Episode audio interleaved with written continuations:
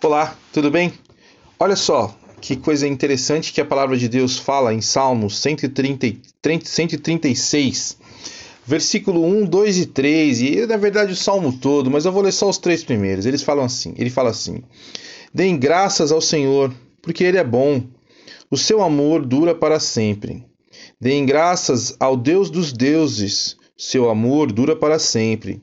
Deem graças ao Senhor dos Senhores, o seu amor dura para sempre. Eu te convido a ler todo esse salmo depois. Ele é um salmo de gratidão por tudo que Deus fez ao povo de Israel. Eu fico pensando assim: você que não quer começar o seu dia hoje de uma forma diferente, sendo grato? Comece a agradecer pelas coisas que você tem. Porque é engraçado que se eu perguntasse aí para você, te desse uma chance de me responder sobre as coisas que você precisaria, você nós, ter, nós teríamos uma lista enorme de coisas. Mas qual é o tamanho da nossa lista de gratidão também?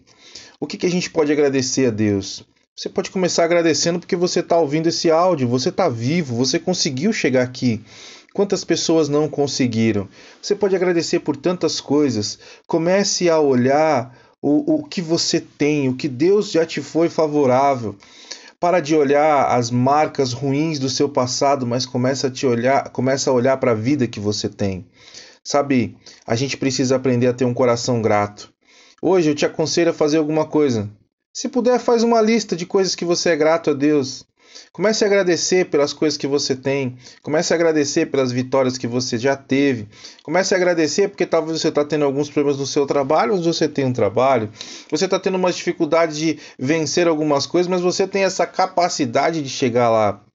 Então, são coisas que a gente precisa aprender a agradecer.